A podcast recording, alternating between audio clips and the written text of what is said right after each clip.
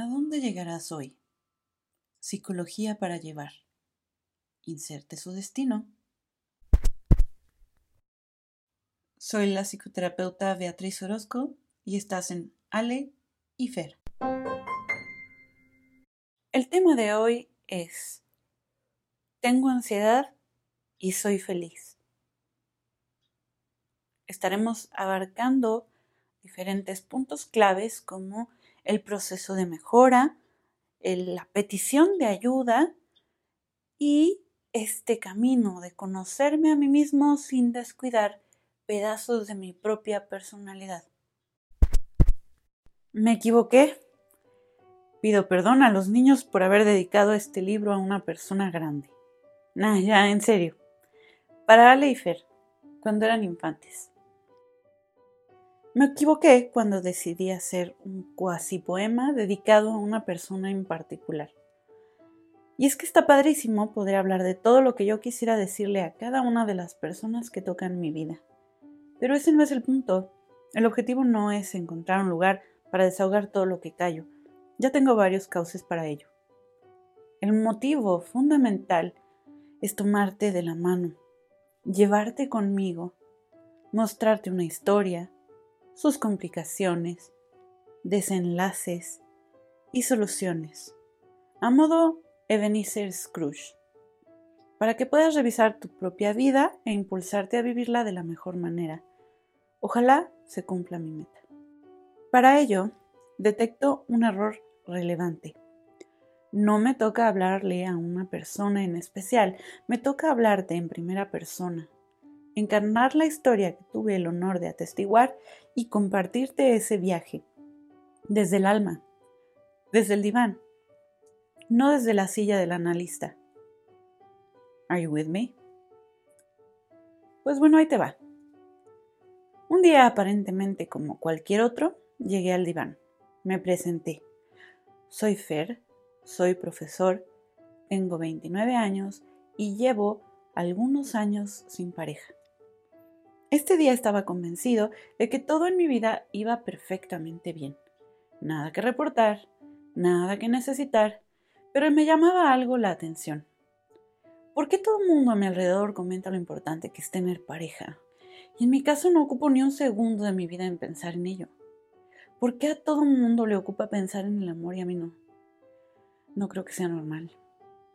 Creo que hay algo. Parece arrogancia, no sé una que no me lleva a sentir que necesito amor. Pues como típico profesor me encanta hacerme preguntas y asistir a cursos. Y bueno, me metí a diversos cursos y talleres de sexualidad para intentar responder mis preguntas. ¿De verdad estoy bien? ¿O me estoy haciendo pato? Al poco tiempo mi intuición me reafirmó la sospecha. No tengo a nadie porque he dedicado todo mi empeño en no necesitar a alguien más.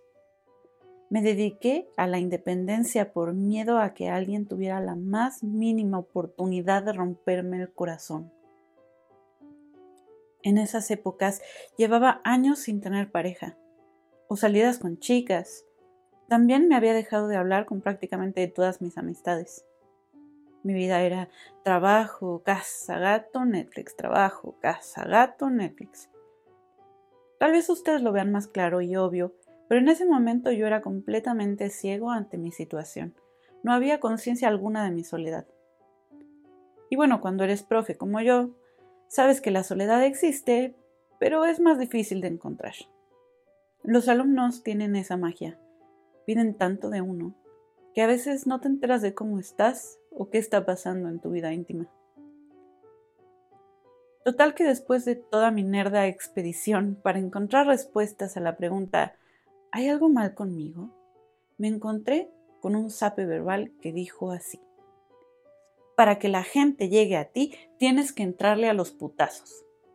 Bueno, eso en mi idioma. Ya, ya, suena raro. En idioma Disney. Prometí que jamás dejaría que le pasara algo. Qué simpática promesa. Es que si quieres impedir que algo le pase, entonces nada pasaría con él. Y la traducción de mi psicóloga fue, no hay oportunidad de intimidad si no es con un intercambio. ¿Quieres seguir con este diseño de autonomía? ¡Pum! Como si nadie me hubiera dicho nada antes, como si hubiera nacido ese día por primera vez vi clarísimo cómo estaba creando esta soledad atmosférica. Como me es costumbre, decidí envolver y deshacerme de todo lo que no me sirve y en esta ocasión salir al mundo de la gente. Elegí el atrevimiento de abrir mi confianza a los demás y dejarme sobar por la vida. Para bien o para mal, ¿eh? Está bien curioso como cuando se comparten estas cosas la gente piensa que hablas de tu éxito y resaltas su fracaso. Como cuando subo la foto de mi cumpleaños al Face y automáticamente todos asumen que mi vida es perfecta. Pues este sape verbal sí me regaló buenos resultados en la vida. Como arte de magia, casi en automático, conocí a alguien especial y nos hicimos novios. De pronto comenzaron a regresar los amigos y se abrieron muchas oportunidades en proyectos independientes. Dinero, ocasiones creativas. Como les anticipé, parece un momento Instagram para presumir mis privilegios. Pero si revisas con atención podrás darte cuenta de las pesadillas que he tenido que atravesar desde entonces. Tomar la decisión de vivir una vida a corazón abierto, con las cicatrices expuestas, para compartir todo tipo de aventuras con otras personas y llegar a una convivencia íntima. Se entiende cuál es el gran premio.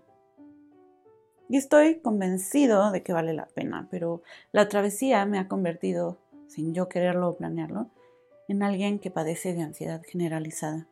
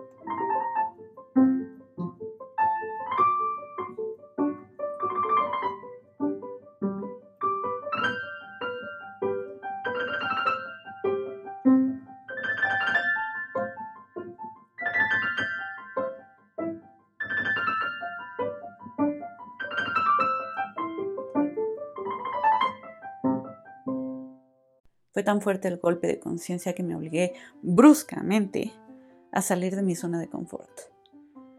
Y durante mi año de procedimiento de corazón abierto se murió mi tío. Mi novia me devolvió el anillo de compromiso. Me forzaron a cambiar de departamento. Mi mamá perdió su trabajo. Me operaron de la rodilla y todavía no sana por completo. Y como cereza en el pastel se desató una pandemia y está muriendo gente que conozco olvídate de la pandemia, antes de eso yo ya estaba mal. Pero no lo sabía. Fue hasta que toda la gente a mi alrededor empezó a hablar de su miedo por el COVID-19 que me percaté que algo andaba mal en mí. Algo extra, aparte de esta situación de pareja. De nuevo, un momento de sape mental, de mí para mí. Llevas un año con dolores musculares, problemas para dormir, whiskitos para los nervios e ideas catastróficas que brotan de manera espontánea. Me parece que hoy, 2 de junio 2020, muchos pueden identificarse con este retrato. Pero déjenme decirles, yo llevo así un rato extra. Y ahora creo que me entiendo mucho más. ¿Será que entenderme mejor esta vez me va a servir para evolucionar gradualmente? Sin tronarme los dedos? Estar pasando por algo no te hace necesariamente sabio. Puedes estar viviendo con los ojos medio cerrados. A mí me pasa bastante seguido. En su momento yo no veía cómo estaba huyendo de la gente, compensando la soledad con una aparente autonomía exitosa. Luego de revisarme y hacer ajustes, pedir ayuda y volver a revisar, me conté a mí mismo el cuento de una vida feliz y satisfactoria. Creo que lo confesé en consultorio varias veces. Dije algo así como, tengo todo lo que siempre quise, mi vida es buena, no sé por qué, no me siento en paz. Cuando mi novia me devolvió el anillo de compromiso, la película de 500 días con ella parecía el himno de mi isla. Ahí me instalé un rato. Y sin problema. Ahí sí me di chance de estar hecho basura. Solo un rato, ¿eh? Pero no es la novia, y no es la pandemia, y no es la muerte de mi tío. La vida siempre va a tener sus altas, sus bajas, y a veces estos cambios van a ser muy bruscos.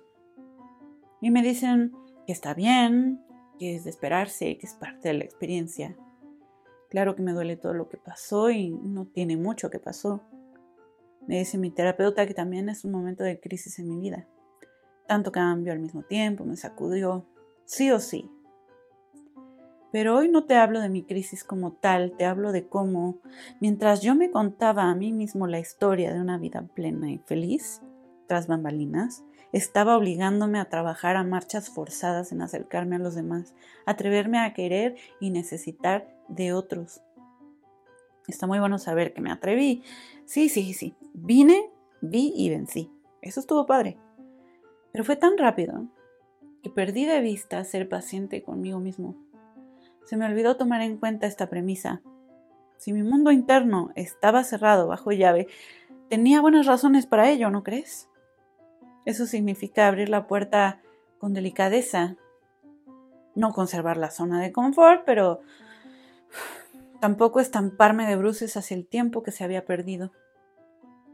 Paradójicamente mi ansiedad se vio nacer cuando quise abarcar todo un capítulo nuevo de mi vida desde un papel teatral en donde me convirtiera en algo que no soy, alguien que no había aprendido a ser todavía. En este camino de convertirme en una persona que recibe, abraza y suelta a los demás, como quien recibe una mariposa en la mano para verla volar después. Me dio gusto esa nueva habilidad, de vivir los amores y las amistades con mayor fluidez, por lo menos así lo pensé.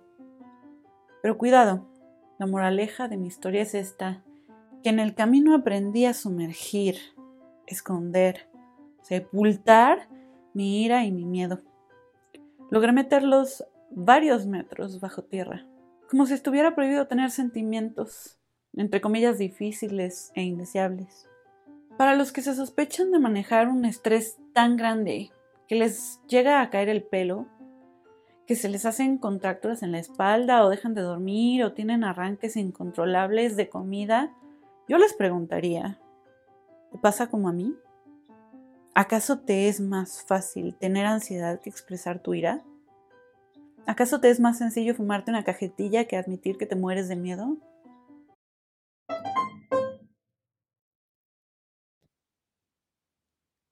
¿Llegó la hora? Inside, inside. Ha llegado la hora de que te caiga el 20.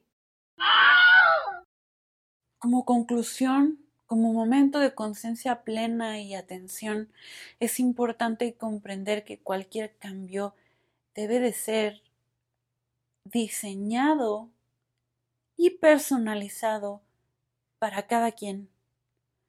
Es por eso que a veces estos asuntos de libros, de autoayuda, de talleres de crecimiento, pueden llegar a ser limitados o insuficientes a la hora de generar un verdadero cambio interior. Porque solo te dan mapas y te dan pautas, pero el secreto de todo esto y de éxito de lo que te propongas reside en cuáles son tus características personales. Ojo, mucho ojo. Mírate, reconócete, dale valor a lo que has sido porque tú eres como eres hasta ahora por muy buenas razones. Las veas o no las veas en este momento. Y si quieres cambiarlas, puedes cambiarlas, muy probablemente, pero date chance de que sea a tu manera, a tu ritmo, aunque tengas prisa de repente. Y esto ha sido todo por hoy. Nos oímos la próxima semana. No sin antes recordarles que pueden seguirme en Facebook o en Instagram con el arroba beopsychology o el hashtag Ale y Fer Podcast.